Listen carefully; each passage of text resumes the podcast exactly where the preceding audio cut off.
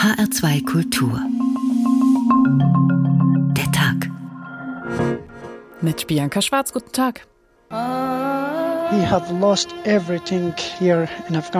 haben alles verloren hier in Afghanistan. Das Allerwichtigste, unsere Sicherheit. Seit neun Monaten schlafen wir schlecht und sind in Angst. Jeden Tag, jede Minute. Seitdem die NATO nicht mehr in Afghanistan ist, ist in dieses Land Terror, Chaos und Elend zurückgekehrt. Als die Taliban in letzter Sekunde den Schulstart für Mädchen ab zwölf Jahren verhindert hatten, sei ein Trauertag für ihre Familie gewesen. Und nicht nur wegen meiner Töchter. Ich habe auch um alle Mädchen in Afghanistan geweint, die das nun miterleben müssen. Die Burka ist nicht unser Hijab, skandiert eine Gruppe Frauen auf einer Straße im Zentrum Kabuls. Wir werden mit aller Kraft versuchen, uns dagegen zu wehren und Wege zu finden, Taliban davon zu überzeugen, dass das nicht der richtige Weg ist, dass es keine Zukunft hat. Jede Kleidung, die den Körper bedeckt, ist ein Hijab, aber die Kleidung sollte nicht so dünn sein, dass sie den Körper entblößen kann oder so eng, dass Körperteile zu sehen sind.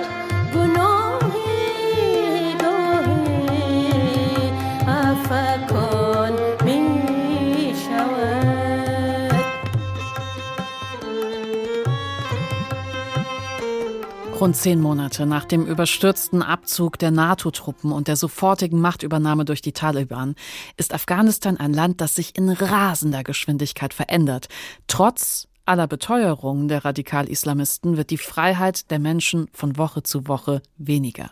Die Taliban haben die islamische Gesetzgebung der Scharia wieder eingeführt. Sie haben die Frauenrechte wieder massiv eingeschränkt. Und die Macht der Taliban bedeutet für große Teile der Bevölkerung Armut und Hunger. Und viele der Helfer und Ortskräfte westlicher Regierungen und Organisationen fürchten um ihr Leben.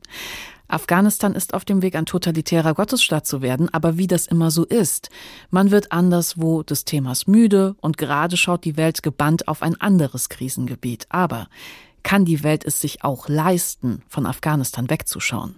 Aus dem Blick. Afghanistan unter den Taliban. So heißt der Tag heute. Und die Rückkehr der Taliban bekommen vor allem die Frauen zu spüren, aber auch Männer dürfen nicht den in Anführungszeichen falschen Job machen, zum Beispiel Kunsthandwerk verkaufen oder Musik machen. Peter Hornung. Eine Einkaufsstraße im Viertel Darul Aman im Süden Kabuls. Hier kann man sehen, dass es den Menschen nicht nur ums Geld geht. Jeder der Händler hat eine Geschichte zu erzählen, wie die Taliban das Land verändert haben. Der Besitzer eines Bekleidungsgeschäfts, der keine engen Damenjeans mehr verkauft. Der Kaffeebesitzer, der Pärchen auffordern muss zu gehen, weil ihm die Taliban sonst den Laden schließen. Oder der Blumenhändler, den sie heute gerade mal in Ruhe lassen. Sie haben hier noch nicht kontrolliert. Insofern haben wir eigentlich gerade normales Business. Aber es gab ja den Valentinstag, den die Menschen hier die letzten Jahre immer gefeiert haben. Am 14. Februar hatten wir offen.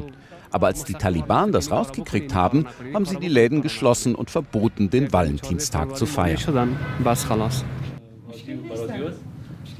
Auch in Mohammeds Laden waren sie schon. Er ist eigentlich Journalist, inzwischen aber verkauft er unweit des Blumenladens Kunsthandwerk. Wenn eine Gesellschaft keine Hoffnung für die Zukunft mehr hat, dann sind die Menschen nur noch wie Hüllen, die irgendwie leben, ohne Leidenschaft. Wir haben uns sehr ins Zeug gelegt, wir haben studiert, uns angestrengt, um eine gute Zukunft zu haben haben das mit Leidenschaft getan. Aber jetzt ist das alles weg und jeder versucht nur das Land zu verlassen. Es geht wirklich nicht nur ums Geld. Kunst und Hoffnung gehören zusammen. Wenn die Menschen keine Hoffnung mehr haben, kaufen sie keine Kunst mehr. Mohammed zeigt eine kleine Metallfigur, zusammengeschweißt aus Schrauben und Muttern.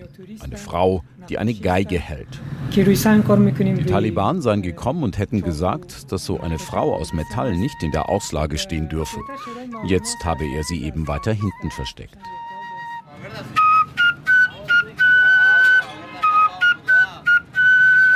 Musik hört man nur selten im Kabul dieser Tage. Und ein Straßenmusiker wie hier ist eine Rarität. Er sei 60, sagt er, und er mache das schon ziemlich lange.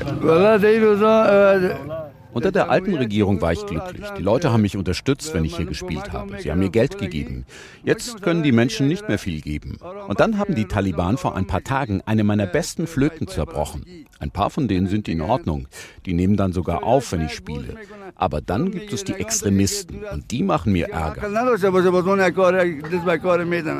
Das waren Eindrücke von einem Markt in Kabul von Peter Hornung, wie sich das Leben der Afghaninnen und Afghanen in den letzten rund zehn Monaten ansonsten verändert hat. Das vertiefen wir jetzt mit Thomas Ruttig vom Afghanistan Analysts Network. Das ist eine regierungsunabhängige, gemeinnützige Forschungsorganisation, die Analysen zu politischen Themen in Afghanistan erstellt. Guten Abend, Thomas Ruttig. Ja, guten Abend.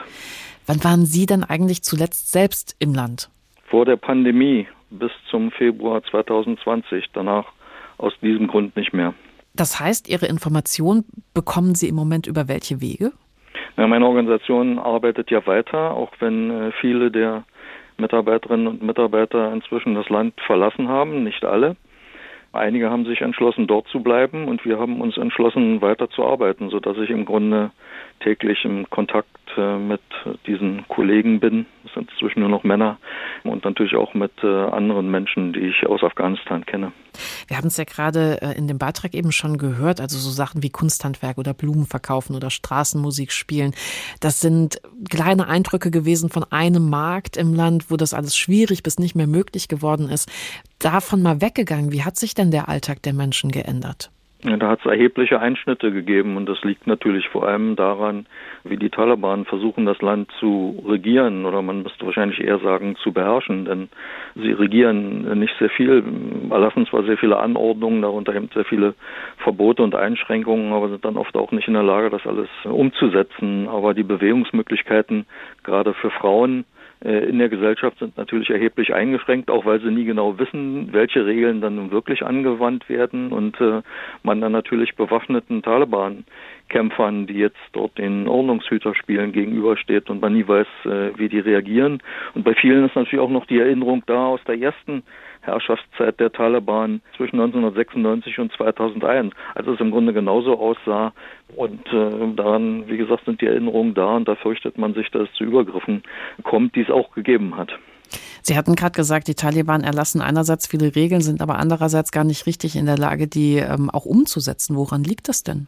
Ja, das liegt daran, dass äh, ihre Strukturen nicht gut funktionieren. Sie sind zwar im ganzen Land präsent, aber offenbar hat die Taliban-Regierung, es gibt ja die Führung, die in der südafghanischen Stadt Kandahar sitzt und ihr Kabinett, das in Kabul sitzt, da keinen großen Durchgriff, auch nicht was die Sicherheitskräfte betrifft. Das hat sicher auch damit zu tun, dass natürlich nach 20 Jahren Krieg gegen die von den USA geführte internationale Gemeinschaft und vorher gab es ja schon mal 20 Jahre verschiedenste Kriege, unter anderem gegen die sowjetische Besatzung, dass sich eine Art Anarchie natürlich auch äh, breit gemacht hat, dass gerade jetzt viele der jungen Kämpfer und die meisten sind wirklich sehr jung, äh, natürlich sehr selbstbewusst fühlen nach dem Sieg über die zweite Supermacht.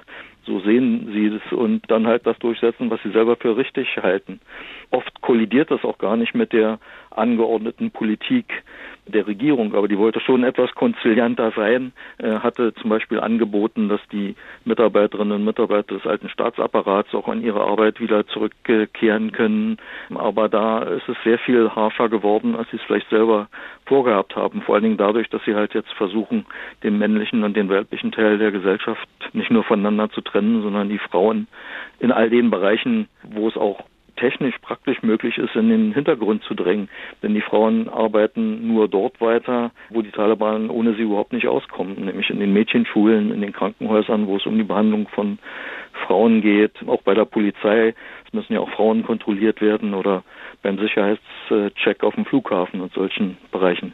Wie gehen denn die Männer im Land wiederum mit diesen Einschränkungen der Frauen um? Also wird das eher begrüßt oder ist da im Gegenteil eine große Solidarität vielleicht sogar spürbar mit den, mit den Frauen? Zum einen muss man sagen, dass natürlich auch die Männer von den Einschränkungen betroffen sind. Nicht so krass äh, wie bei den Frauen, aber auch für sie ist das natürlich nicht schön. Auf der anderen Seite muss man auch sehen, dass viele der Anordnungen, die die Taliban erlassen, jetzt gar nicht auch der allgemeinen Ansicht des islamischen Rechts der Scharia widersprechen und es da sehr schwer wird für die Männer, aber auch für alle anderen, äh, sich dagegen zu wehren, weil man dann sofort als nicht islamisch oder unislamisch äh, hingestellt wird und das kann auch wieder Konsequenzen haben. Wir sehen, dass wenn es Proteste gibt, es meistens Frauen sind. Manchmal wird das unterstützt von Männern aus dem Hintergrund. Also es gibt da schon Solidarität und natürlich äh, sieht man es auch in den sozialen Medien. Da wird ja auch sehr viel aus Afghanistan rausgefunkt und auch in den Kontakten, die ich habe, dass sehr viele Männer äh, das natürlich auch äh, ablehnen, was da läuft. Aber man kann sich kaum an die Öffentlichkeit trauen, was auch damit zu tun hat. Und das mag sich jetzt ein bisschen widersprüchlich zu dem anhören, was man sonst hört, dass die Taliban eben eigentlich nicht wagen, ihre volle Gewalt auch gegen Frauen äh, einzusetzen. Männer würden da sofort noch viel brutaler vielleicht zusammengeschlagen und verhaftet werden, als es bei Frauen auch schon der Fall gewesen ist. Hm die Art und Weise, wie äh, die Frauen jetzt ja wirklich massiv in ihrer Freiheit eingeschränkt werden, hat das eine wirtschaftliche Komponente? Ich meine, wir reden hier über ein sehr, sehr armes Land und in dem Moment, wo Frauen nicht mehr arbeiten gehen dürfen, wo vielleicht auch ein Gehalt nochmal wegfällt, was, was hat das denn wieder für eine Wirkung? Ja, richtig. Noch viel größere Teile der Bevölkerung sind jetzt in die Armut gefallen. Das war unter der alten Regierung schon äh, über 50 Prozent der Menschen, die in Armut lebten. Die UNO rechnete jetzt bis zu 95 Prozent der Bevölkerung. Und gerade in den Familien, wo die Frauen zum Teil, auch wenn das seltener vorkommt, Erstverdiener sind oder eben mit hinzuverdienen, ist äh, der Wegfall ihres Einkommens eben oft mit der Bedeutung verbunden, dass man eben aus einem noch halbwegs normalen Leben in die Armut jetzt äh, fällt. Ist das ein Thema, zu dem die Taliban auch irgendwie offen Stellung beziehen? Also erkennen sie an, dass es da ein Problem gibt und dass sie es verschärfen oder findet so eine Diskussion überhaupt nicht statt? Ja, Offenheit und Selbstkritik gehört jetzt wirklich nicht zu ihren starken Seiten, auch wenn die Regierung vorher da auch nicht so grundsätzlich anders war. Aber das ist jetzt auch nicht mehr so wichtig. Aber indirekt erkennen sie es schon an. Sie versuchen ja die äh, Beziehungen mit der internationalen Gemeinschaft, gerade mit den sogenannten Geberländern, am Laufen zu halten. Es ist auch gelungen, aus humanitären Gründen da bestimmte Gelder wieder zu äh, enteisen, sozusagen, die die amerikanische Regierung auf Eis gelegt hatte, äh, weil sie halt nicht wollte, dass die an die Taliban gehen. Und damals hat man jetzt im vergangenen Winter vermutlich das Allerschlimmste, was eine Hungersnot betrifft, äh, abwenden können. Gleichzeitig unternehmen die Taliban natürlich wirklich auch alles, was nicht nur in Afghanistan, sondern auch international dann wirklich sehr schlecht für sie zu Buche schlägt. Und da ist halt das Verbot oder die Nicht-Wiedereröffnung der höheren Mädchenschulen eine Sache und dann ihre Anordnungen zur Verschleierung und so, die man halt außerhalb des Landes selbst in vielen anderen muslimischen Ländern überhaupt nicht versteht. Wir sprechen am Ende dieser Sendung nochmal mit Thomas Ruttig vom Afghanistan Analysts Network und dann legen wir den Schwerpunkt auf die gefährliche Situation der Helfer von westlichen Organisationen vor Ort und die Verantwortung, die der Westen und Deutschland insbesondere tragen. Hier ist der Tag und es war August 2021, als die Taliban zurückgekehrt sind und das bisherige Leben der afghanischen Frauen vorbei war. Dagegen, dass diese Frauen vergessen werden, engagiert sich die Schriftstellerin Nahid Shahalimi. Sie ist 1985 mit ihrer Mutter aus Afghanistan geflohen, lebt heute in München und für ihr neues Buch hat sie letztes Jahr afghanische Frauen interviewt und sie gefragt, was von den emanzipatorischen Errungenschaften übrig bleibt. Wir hören jetzt die Antwort auf diese Frage von Waslat Hasrat Nazimi. Waslat Hasrat Nazimi wurde Ende der 80er in Kabul geboren, ist mit ihrer Familie Anfang der 90er nach Deutschland geflohen und sie arbeitet als Journalistin und Moderatorin und leitet heute die Afghanistan-Redaktion der Deutschen Welle. Tausende von jungen afghanischen Hoffnungsträgern haben das Land nach dem Fall Kabuls am 15. August 2021 verlassen. Afghanische Künstler, darunter Musiker, Schauspieler, Fotografen und Menschenrechtsaktivisten, Journalisten, Sportler, Wissenschaftler und junge Regierungsvertreter, Frauen wie Männer. Der massenhafte Exodus dieser Elite und der damit einhergehende Brain Drain ist verheerend für das humane Kapital des Landes. In einem von den Taliban regierten Afghanistan hinterlässt ihr Verlust eine große Lücke, die auf allen Ebenen spürbar sein wird. Vor allem jedoch in den Wissenschaften, der Forschung, dem Handel. Dennoch werden Vertreter dieser Generation, von denen viele die früheren Jahre der Unterdrückung durch die Taliban gar nicht miterlebt haben, den Kampf für Frieden und Demokratie auch im Exil weiterführen. Inwiefern sie vor Ort kämpfen können und in ihrem eigenen Land eine Zukunft haben werden, kann unterdessen angezweifelt werden. Dennoch glaube ich an die Blume, die einen Weg durch Beton findet. Die Menschen werden auch weiterhin Kunst und Kultur suchen und hervorbringen. Frauen werden sich weiterbilden und für ihre Rechte einstehen. Die Menschenrechte werden auch jetzt nicht ihre Gültigkeit verlieren und der demokratische Geist, einst vom Westen in Afghanistan propagiert, ohne leider je aufrichtig umgesetzt worden zu sein, wird eine afghanische Form annehmen. Daran werden auch die Taliban nichts ändern können. Mein sehnlichster Wunsch für die afghanischen Menschen ist, dass es ihnen möglich sein wird, selbstbestimmt und frei leben zu können. Ich wünsche mir, dass die Gewalt ein Ende hat und Afghaninnen und Afghanen in Sicherheit leben können. Das war ein Auszug aus Wir sind noch da, mutige Frauen aus Afghanistan von Nahid Shahalimi ist erschienen beim Elisabeth Sandmann Verlag. Aus dem Blick Afghanistan unter den Taliban, so heißt der Tag heute. In Afghanistan entscheidet ein Ministerium darüber, was in Anführungszeichen Tugend, was Laster ist. Und die Taliban lassen sich einiges einfallen, damit gerade die Frauen tugendhaft bleiben. Zum Beispiel die jüngst eingeführte Burka-Pflicht oder das Gebot, nur noch mit einem männlichen Vormund, bitte ebenfalls in Anführungszeichen, zu reisen. Auch das Fernsehen ist betroffen von den strengen Regelungen. Es dürfen keine Rollen mehr mit Schauspielerinnen besetzt werden und die Moderatorinnen im Fernsehen müssen ihr Gesicht so bedecken, dass nur noch die Augen zu sehen sind. Silke Dittrich. Schwarzer Mantel, schwarzer Schleier, schwarze Maske bis über die Nase. Nur die Augen der Moderatorin sind noch zu sehen. So muss Sonja Anyasi nun vor die Kamera treten, wenn sie die Nachrichten verliest. Sie arbeitet beim TV-Sender Tolo News in Kabul. Als Moderatorin sollte ich eigentlich entspannt und ruhig sein, sagt sie hier, um keine Fehler zu machen, wenn ich den Menschen die Fakten und Nachrichten überbringe. Aber zum ersten Mal musste ich nun dabei diese Maske tragen und das hat sich ganz und gar nicht gut angefühlt.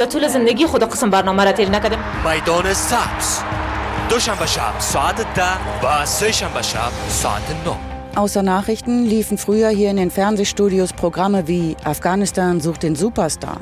Tolo News hatte nicht nur die Rechte an Fußballspielen im Land, sondern daraus auch noch eine Castingshow gemacht.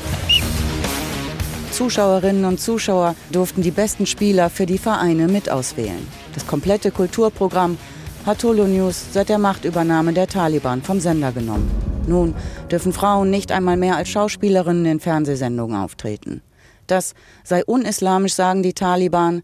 Dabei stehe nirgendwo im Koran geschrieben, dass eine Frau sich komplett verhüllen müsse, sagt die Moderatorin Sonja Nyazi.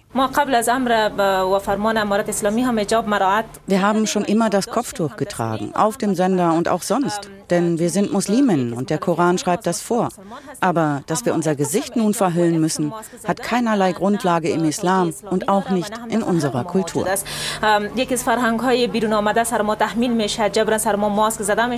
In den letzten Monaten haben die Taliban nach und nach die Rechte der Frauen eingeschränkt. Sie dürfen keine langen Taxifahrten mehr alleine antreten, kein Flugzeug ohne männliche Begleitung betreten, Mädchen ab der sechsten Klasse dürfen in vielen Teilen des Landes nicht mehr in die Schule, viele Frauen mussten ihre Jobs aufgeben. Bei dem neuen Erlass geht es nun darum, dass alle Afghaninnen sich in der Öffentlichkeit verschleiern sollen, am besten mit der Burka, steht darin geschrieben. Weiter steht dort, nicht ohne Grund das Haus zu verlassen, ist die erste und beste Methode, die Scharia-gemäße Verhüllung zu beachten. Beim TV-Sender Tolo haben nun auch die Männer beim Moderieren aus Protest eine schwarze Corona-Maske übergezogen. Das sei das Mindeste, was sie tun konnten, sagt der Geschäftsführer Shafik Goari. Wir werden mit aller Kraft versuchen, äh, uns dagegen zu wehren und äh, Wege zu finden, Taliban davon zu überzeugen, dass das nicht der richtige Weg ist äh, und dass es äh, keine Zukunft hat. Bislang sieht es allerdings nicht danach aus, dass sich die Taliban von den gemäßigteren Muslimen überzeugen lassen. Dass Frauen einen Schleier anziehen müssen, sei ein sehr sichtbares Zeichen, sagt die Moderatorin Sonja Nyasi. Wichtig sei aber auch immer wieder darauf hinzuweisen, dass die Frauen im Land bald gar keine Rechte mehr hätten. Wenn sie so weitermachen, werden die Frauen in Afghanistan komplett ausgeschlossen, sagt sie. Wir sehen ja schon jetzt, dass Frauen immer mehr an den Rand gedrängt werden. Mehr als fraglich, ob sich die Taliban davon beeindrucken lassen. Der sogenannte Tugendminister von Afghanistan betonte noch einmal, dass im Land nun islamische Prinzipien und die islamische Ideologie wichtiger seien als alles andere. Sicke Dittrich berichtet über die Situation der Frauen im Land und das vertiefen wir jetzt mit Nadja Nasher Karim. Sie ist die Vorsitzende des afghanischen Frauenvereins. Schönen guten Abend. Guten Abend. Äh, Frau Nasher Karim, die Taliban haben ja letzten Sommer behauptet, sie seien anders als jene Taliban, die Afghanistan in den 90ern äh, zurück ins tiefste Mittelalter geschickt haben. Was ist Ihnen denn damals bei diesen Worten durch den Kopf gegangen?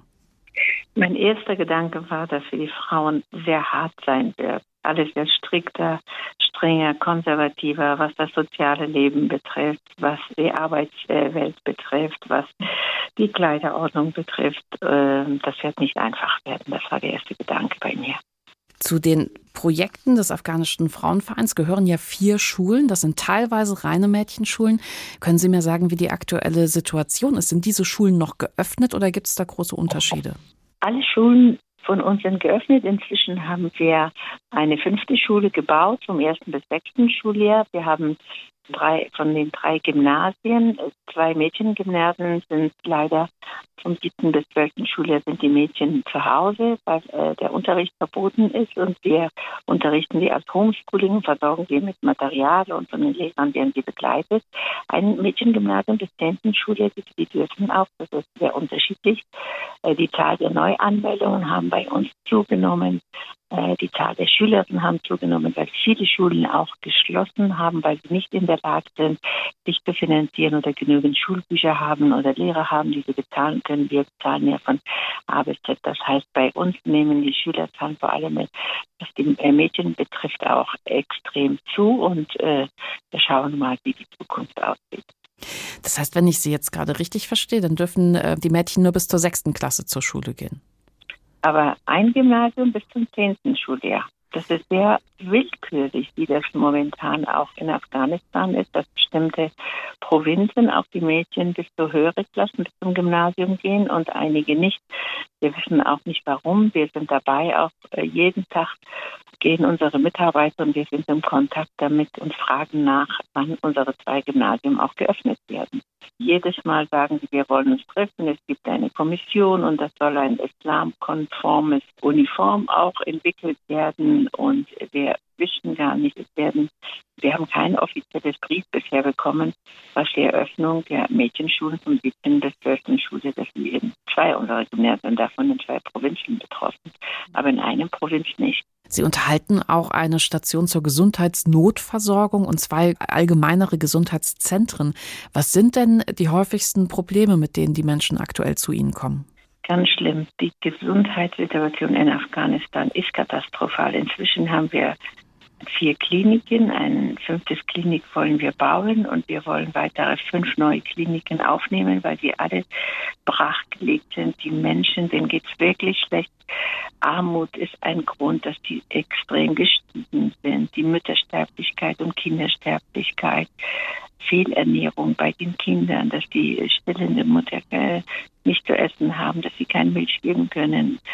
Ich habe heute mit unserem Gesundheitskoordinator nach Afghanistan telefoniert, sehr lange. Hat gesagt, die Medikamente sind sehr teuer geworden. Zum Beispiel früher haben den Afghani ein Stück Paracetamol gekostet, jetzt 40 Afghani, fast das Dreifache.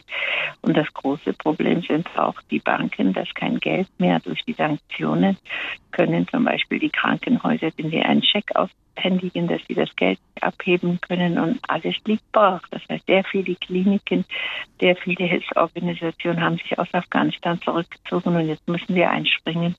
Die Menschen sterben und vor allem auf dem äh, ländlichen Gebiet ist es extrem schlimm.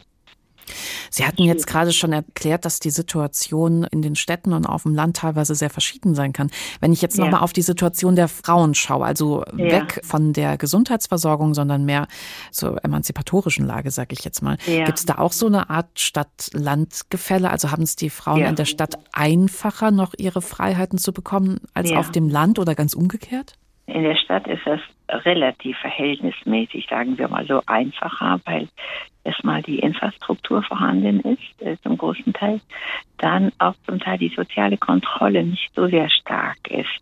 Also wir hören das immer wieder, unsere Mitarbeiterinnen, die zum Beispiel in der Stadt leben, die haben jetzt gerade eine Bildungskoordinatorin, also für unsere fünf Schulen haben wir eingestellt, die auch Monitoring macht, die auch von einem Ort zum nächsten geht. Ist nicht einfach, aber trotzdem kann sie das machen.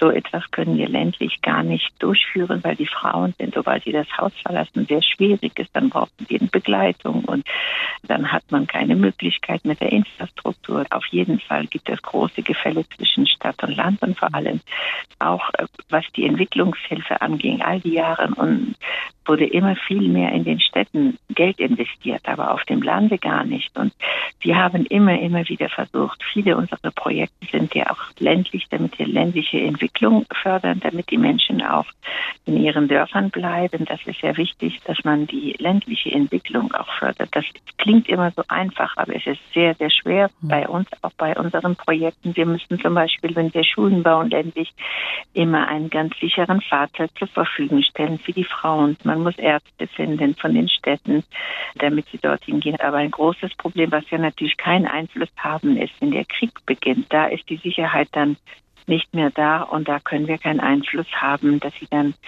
meistens dann von einem Ort im nächsten gehen. Also je mehr ein Mensch von einem Ort im nächsten geht, desto unsicher ist das ein Gebiet.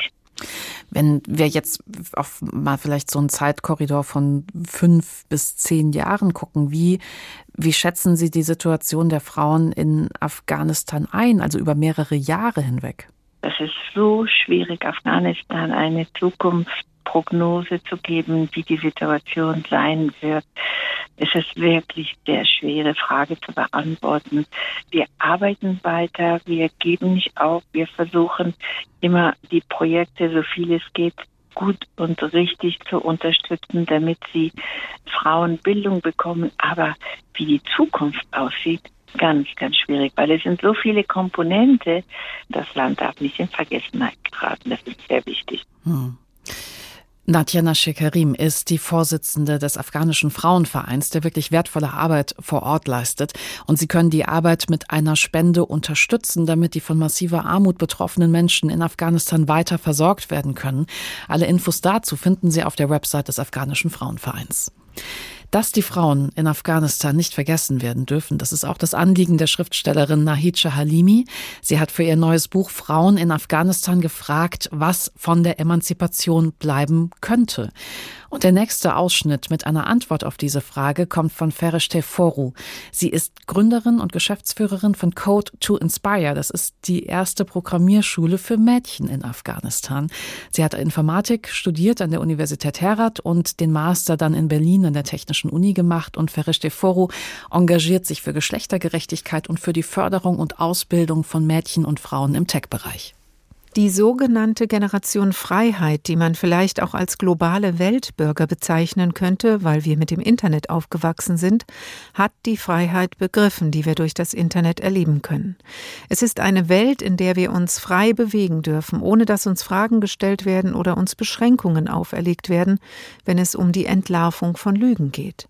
Das wird die Zukunft Afghanistans verändern, egal wie lange die Taliban bleiben und welche Gesetze sie erlassen werden. Diese Freiheit können sie uns nicht nehmen. Wenn sie das Internet kappen, kann man ein VPN benutzen, ein Virtual Private Network.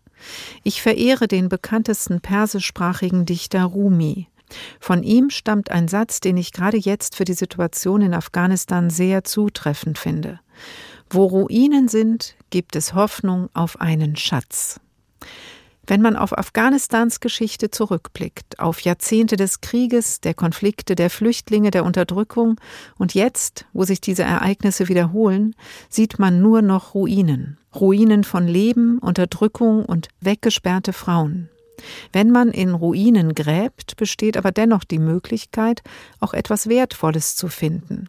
Und ich sehe, dass selbst in dieser sehr dunklen Situation, in der es keine Hoffnung zu geben scheint, noch Schätze zu finden sind. Für mich sind die Mädchen Afghanistans Schätze. Wenn ich ihnen die Mittel an die Hand geben kann, die sie brauchen, um das Beste aus sich herauszuholen, hat Afghanistan noch eine Chance auf Wachstum. Sie sind die führenden Köpfe, nicht nur im Technologiesektor, sondern auch bei der Friedenskonsolidierung. Ich glaube immer noch daran, dass dies geschehen wird, und ich versuche mein Bestes, um die Arbeit, die wir leisten, fortzusetzen. Das war ein Auszug aus Wir sind noch da, mutige Frauen aus Afghanistan von Nahid Halimi, erschienen beim Elisabeth Sandmann Verlag. Aus dem Blick Afghanistan unter den Taliban. So heißt der Tag heute und insbesondere die Situation der Frauen und Kinder im Land ist verheerend. Unser Korrespondent Peter Hornung hat mit Menschen gesprochen, die vor einem Amt Schlange gestanden haben und er war zu Besuch in einem afghanischen Krankenhaus. Doch es ist nicht nur die schwindende Freiheit, die die Menschen aus dem Land treibt oder die Angst vor drakonischen Strafen. Es ist auch die pure Not, der Hunger, wie hier in der Großstadt Herat an der Grenze zum Iran. Laila steht hier vom Flüchtlingsamt wie zig andere auch. Sie hoffen, dass sie Lebensmittel bekommen für sich und ihre Kinder. Meine Familie hat nichts mehr zu essen. Wir leben eigentlich in einem Bezirk weit weg von hier. Von dort sind wir Richtung Iran geflohen. Dort aber haben sie uns verhaftet und nun sind wir zurück in Afghanistan. Deshalb sind wir jetzt hier, weil wir vom Amt Hilfe wollen. Alles würde uns helfen. Im Nachbarland Iran habe man sie auch nicht haben wollen. Sie seien schlecht behandelt worden, sagt sie. Tatsächlich gibt es immer wieder Berichte von Folter und Morden iranischer Sicherheitskräfte an afghanischen Flüchtlingen. Überprüfen lässt sich das nicht, aber viele erzählen davon. Auch Laila machte ihre Erfahrungen. Wir sind gar nicht richtig in den Iran reingekommen, weil die Grenzpolizei auf uns geschossen hat. Und deshalb mussten wir zurück nach Afghanistan. Was passiert, wenn Menschen ihre Kinder nicht mehr ernähren können, sieht man auf der Intensivstation des Kinderkrankenhauses von Herat. Es ist voll, viele Kleinkinder, teilweise Säuglinge. Alles zwischen zwei und 59 Monaten. Die Ärztin Solveig Köbe arbeitet für Ärzte ohne Grenzen. Diese Hilfsorganisation betreibt dieses Krankenhaus in Herat. Wir haben zwei Räume Intensivstationen mit jeweils fünf Betten. Häufig tatsächlich auch eher zwölf oder 15 Patienten, die hier behandelt werden. Hier Mütter sitzen am Bett ihrer Kinder, streicheln deren Stirn. Hier sind die, denen es besonders schlecht geht, aber es sind eben auch die, die noch hierher gebracht werden konnten. Ein einjähriger Patient, der gestern gekommen ist, gestern bewusstlos äh, gebracht wurde, kommt von weiter weg aus dem Nachbardistrikt. Und wir haben heute tatsächlich schon angefangen, äh, ihn wieder zu ernähren über eine Magensonde. Und man sieht eben, dass er heute schon tatsächlich seine Lebensgeister wiedergefunden hat. 24 Millionen Menschen in Afghanistan brauchen dringend humanitäre Hilfe heißt es in einer jüngst veröffentlichten US-Studie. Fünf Millionen mehr als vergangenes Jahr. Viele von ihnen hungern. Es leiden die Schwächsten, die Alten, die Kranken und eben die Kinder. Draußen vor dem Krankenhaus warten die Väter. Es darf immer nur einer mit rein und das ist meist die Mutter. Dieser Mann hier kommt aus der Provinz Bagdis. Er wartet auf seine dreijährige Tochter. Wir haben nicht genug, um unsere Kinder zu ernähren, weil es in unserer Provinz einfach nichts gibt. Wir haben auch keine guten Ärzte dort. Wir wussten gar nicht, was wir tun sollen, mit unserer Tochter in eine andere Provinz zu gehen oder vielleicht sogar ins Ausland. Etwa 70 Prozent der Haushalte seien nicht in der Lage, den Grundbedarf an Nahrungsmitteln und anderen Gütern zu decken. Die Gründe, das Haushaltsankommen ist massiv gesunken und die Versorgungslage prekär. Internationale Lebensmittelhilfe erreicht die Menschen nicht überall gleich. Eine Dürre, wie es sie seit drei Jahrzehnten nicht mehr gab, macht alles noch viel schlimmer. Und die Auswirkungen, die sieht man dann eben hier im Kinderkrankenhaus von Herat. Der Eindruck ist, dass das meiste, was wir hier sehen, ähm, eine chronische Unterernährung ist, die jetzt durch einen akuten Ernährungsmangel verschlimmert wird. 15 von 100 Kindern überlebten es nicht, schätzt Solveig Kübe, selbst wenn ihnen hier professionell geholfen wird. Hoffnung, so die deutsche Ärztin, geben jedoch die vielen anderen, bei denen sie sieht, dass es aufwärts geht. Am Anfang gehe man ganz langsam vor. Dann kommt der schöne Teil, wenn wir tatsächlich anfangen können, auch wieder feste Nahrung einzuführen und wenn man dann auch sieht, dass es den Kindern besser geht. Ja? In der Regel ist so immer, wenn man sieht, dass die Kinder wieder sitzen und lächeln, dann weiß man, dass es auch gut wird. Peter Hornung war in einem afghanischen Krankenhaus vor Ort und wir vertiefen dieses Thema jetzt mit Katharina Weizsäcker. Sie ist Gynäkologin und engagiert sich auch bei Ärzte ohne Grenzen. Sie war zuletzt von Januar bis April in Afghanistan. Guten Abend, Frau Weizsäcker. Schönen guten Abend. Und zwar waren Sie in Lashkargah, das ist eine Stadt mit rund 90.000 Einwohnern, aber wir müssen jetzt in diesem Fall die Provinz drumherum hinzuzählen, dann kommt man auf so rund 200 bis 250.000 Menschen. Denn Lashkargah hat das einzige voll funktionsfähige öffentliche Krankenhaus für diese Menschen. Sie waren ja schon öfter vor Ort, Frau Weizsäcker, aber wie haben Sie denn diesmal äh, die Situation erlebt, als Sie angekommen sind? Also ich glaube, als ich angekommen bin, was äh, mein erster Eindruck äh, war, wie überfüllt das Krankenhaus ist. Also wie viele Menschen dort äh, behandelt werden und auch einfach medizinische Hilfe suchen. Ähm, das ist wirklich eindrucksvoll, ähm, äh, weil das einfach zeigt, wie, wie die Situation äh, ist und wie viel Hilfe benötigt wird. Kon konnten Sie dem überhaupt gerecht werden, wenn Sie sagen, das war so viel diesmal?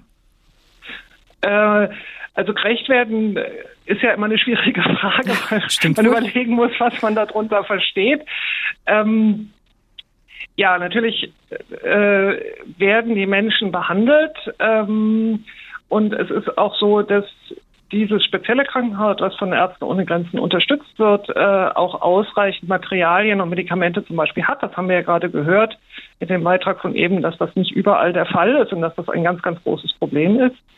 Ähm, das ist tatsächlich noch gewährleistet. Aber es ist so, dass die, dass auch dieses Krankenhaus äh, mehr zu tun hat, als es eigentlich sollte und zum Beispiel viele der Betten doppelt und Teil dreifach belegt sind. Und das äh, macht natürlich auch was mit der Qualität der Behandlung. Hm. Im letzten Jahr waren ja in Lashkargah die Kämpfe insbesondere um das Krankenhaus, in dem Sie jetzt gearbeitet haben, herum zeitweise so schwer, dass die Medizinerinnen und Mediziner das Krankenhaus nicht verlassen konnten. Wie sieht das denn jetzt aus? Also können die Menschen überhaupt ungehindert zum Krankenhaus kommen, die Hilfe brauchen? Konnten Sie ungehindert hinaus? Also wir konnten äh, das Krankenhaus sehr wohl verlassen. Wir haben auch nicht im Krankenhaus gewohnt. Ich habe nicht im Krankenhaus gewohnt. Und da muss man sagen, das hat sich sehr, sehr stark verändert äh, seit August, seit dem Sommer letzten Jahres. Die Sicherheitssituation, wenn man jetzt sich einfach das anguckt, was das tägliche Leben angeht. Also wie ist das auf der Straße, wie ist das in der Stadt? Können die Menschen sich bewegen in, in der Stadt? Können sie in die Stadt kommen, wenn sie aus den weiter entlegenen Regionen kommen oder aus anderen ähm, Distrikten in dieser Provinz? Das ist, hat sich deutlich verbessert. Also die, die Situation ist wirklich deutlich besser geworden. Die Menschen können kommen. Ähm, es ist relativ gefahrlos möglich, sich auf der Straße zu bewegen. Und das ist sicherlich auch ein Grund, warum die Zahl an Patientinnen und Patienten so stark zugenommen hat. Hm. Frau Watziger, Sie selbst sind ja Gynäkologin. Was bräuchte es denn vor Ort, um den Schwangeren, den Frauen, den Kindern effektiv helfen zu können? Vielleicht eben auch außerhalb von diesem Krankenhaus, weil Sie hatten ja jetzt gerade schon gesagt, dass es in dem Fall recht gut ausgestattet ist, auch durch die Unterstützung durch Ärzte ohne Grenzen. Das ist eine sehr komplexe Frage. Ich glaube, da gibt es ganz viele Antworten drauf und einiges haben Sie ja auch in den vorangegangenen Beiträgen schon gehört. Ähm, insgesamt ähm, ist es so, dass man kann da ganz fundamental anfangen. Also das eine ist, die wirtschaftliche Situation ist enorm schlecht äh, für viele Menschen oder für einen Großteil der Bevölkerung. Und das macht natürlich auch was für Gesundheit und das merkt man auch den schwangeren Frauen an. Das Zweite ist, dass das Gesundheitswesen in Afghanistan, um das Gesundheitswesen an sich, das öffentliche Gesundheitswesen ist es sehr schlecht äh, bestellt. Da fehlt einfach Geld. Viele der Geldgeber oder der Akteure, die da äh, gearbeitet haben, ähm, sind nicht mehr da oder können nur noch unter sehr erschwerten Bedingungen arbeiten. Und auch das ist natürlich ein ganz großes Problem, weil man dann merkt, dass eben viele, gerade in den ländlichen Bereichen oder in kleineren Orten und Städten, einfach nicht mehr stattfindet, was eigentlich stattfinden sollte, weil solche Sachen wie zum Beispiel eben Betreuung von schwangeren Frauen idealerweise natürlich wohnortnah passieren muss. Ne? Hm. Ähm, das Gleiche gilt auch für die Kinder, sodass Frauen und überhaupt äh, Patienten, Patientinnen Kinder auch oft erst kommen, wenn es eben schon sehr, sehr spät ist und dann wirklich schwierig ist, da noch viel zu machen. Wie muss ich mir denn einen Arztbesuch in dem Fall vorstellen, wenn jetzt eine Frau zu Ihnen kommt? Darf sie alleine kommen? Darf sie sich komplett entkleiden? Oder gibt es da auch noch mal größere Probleme einfach? Mhm. Das ist relativ, relativ gesehen unkompliziert. Aber da bin ich natürlich in einer etwas speziellen Situation. Ich arbeite als Gynäkologin, das heißt, ich arbeite im Kreissaal, in der Entbindungsstation. Ähm, und in einer Entbindungsstation, auch im Kreissaal, arbeiten prinzipiell nur Frauen, ausschließlich 100 Prozent.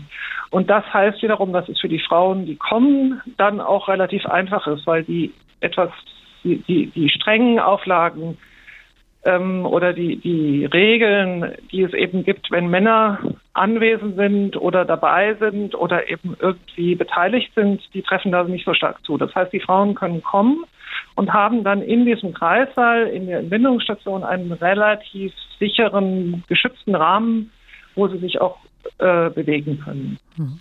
Die Anfahrt oder die Anreise zum Krankenhaus ist natürlich was anderes. Da brauchen sie dann wiederum Begleitung. Mhm. Ähm, haben für Sie eigentlich dieselben Regeln gegolten wie für die afghanischen Frauen oder macht man da Unterschiede? Naja, gewisse Unterschiede gibt es natürlich schon. Ne? Ich, ich selber bin für jeden sichtbar Ausländerin. Ähm, und das heißt, für mich werden nicht ganz genau die gleichen Kriterien angewandt, äh, die, die, die das betrifft.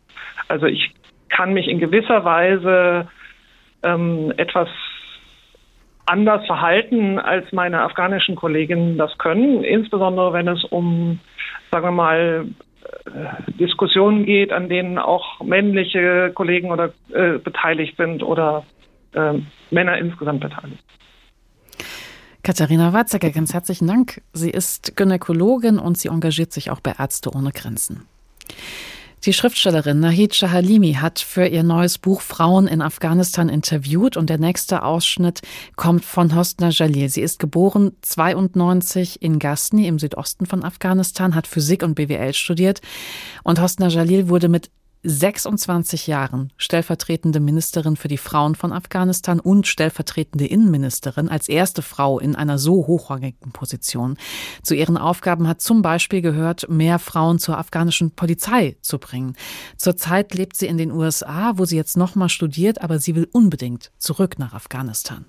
Ich habe noch keinen konkreten Plan entwickelt, wie es jetzt weitergehen soll, da mir die aktuellen Ereignisse in Afghanistan immer noch zusetzen und weil ich damit beschäftigt war, mich um die Menschen zu kümmern, die noch dort sind. Ich habe darüber nachgedacht, wie sehr es mich verletzen würde, wenn man mich eines Tages als Exil-Afghanin bezeichnen würde. Ich fühle mich stark mit meinem Land verbunden, egal wo ich bin. Und deshalb habe ich mir als erstes zum Ziel gesetzt, mich zunächst auf mein Studium der internationalen Sicherheitspolitik zu konzentrieren, damit ich eines Tages mit einem weiteren Masterabschluss zurückkehren und mein Land von meinen Fähigkeiten und meinem Wissen profitieren kann. Selbst wenn ich die Möglichkeit hätte, eine Karriere außerhalb Afghanistans aufzubauen, würde ich meinem Land nicht den Rücken kehren. Selbst dann nicht, wenn, wie jetzt geschehen, unsere bunte Flagge durch die schwarz-weiße Flagge der Taliban ersetzt wurde. Ich würde Teil des Wandels sein wollen, denn ich glaube fest an den Wandel von innen heraus. Und ich werde immer versuchen, innerhalb dieses Systems Wege zu finden, um weiter für die Rechte der Frauen zu kämpfen. Das war ein letzter Auszug aus Wir sind noch da. Mutige Frauen aus Afghanistan von Nahid Halimi erschienen beim Elisabeth Sandmann Verlag. Aus dem Blick Afghanistan unter den Taliban, so heißt der Tag heute. Und seit dem überstürzten Abzug der NATO-Truppen im letzten Jahr geht es immer wieder um unsere Verantwortung gegenüber den Menschen, die in Afghanistan für Deutschland, für andere westliche Länder gearbeitet haben. Elisabeth Schiselski. Wir haben alles verloren hier in Afghanistan. Das Allerwichtigste, unsere Sicherheit. Seit neun Monaten schlafen wir schlecht und sind in Angst. Jeden Tag, jede Minute. Wir haben Angst, dass wir festgenommen oder getötet werden. Der Mann, der in dieser Sprachnachricht sein Leben auf der Flucht beschreibt, ist 34 Jahre alt. Er versteckt sich mit seiner Familie fernab seiner Heimatprovinz in einem anderen Teil Afghanistans. Früher war er für die deutsche Entwicklungshilfeagentur GIZ der Bundesregierung tätig. Seit der Machtübernahme der Taliban im letzten Jahr lebt er in Angst. Einer seiner ehemaligen Kollegen sei getötet worden, andere wurden gefoltert, erzählt er.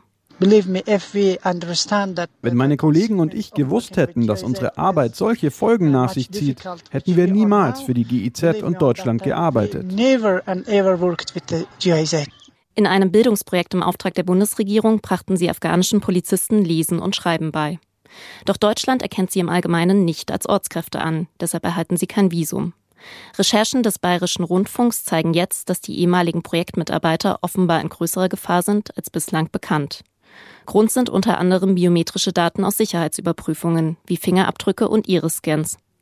Die ehemaligen GIZ-Kräfte gehen davon aus, dass sich diese Daten jetzt in den Händen der Taliban befinden. Alle, die für das GIZ-Polizeiprojekt gearbeitet haben, mussten ihre biometrischen Daten aufnehmen lassen. Und die sind in jeder Provinz in den Polizeidatenbanken gespeichert. So können sie uns im ganzen Land verfolgen. Betroffene berichten, dass sie keine Reisepässe mehr beantragen, aus Angst, ihre Daten könnten sie als ehemalige GIZ-Mitarbeiter verraten und in Lebensgefahr bringen. Die GIZ gibt auf BR-Anfrage an, sie sei an den Sicherheitsüberprüfungen durch die afghanischen Behörden nicht beteiligt gewesen. Ob dabei auch biometrische Daten aufgenommen wurden, sei ihr nicht bekannt.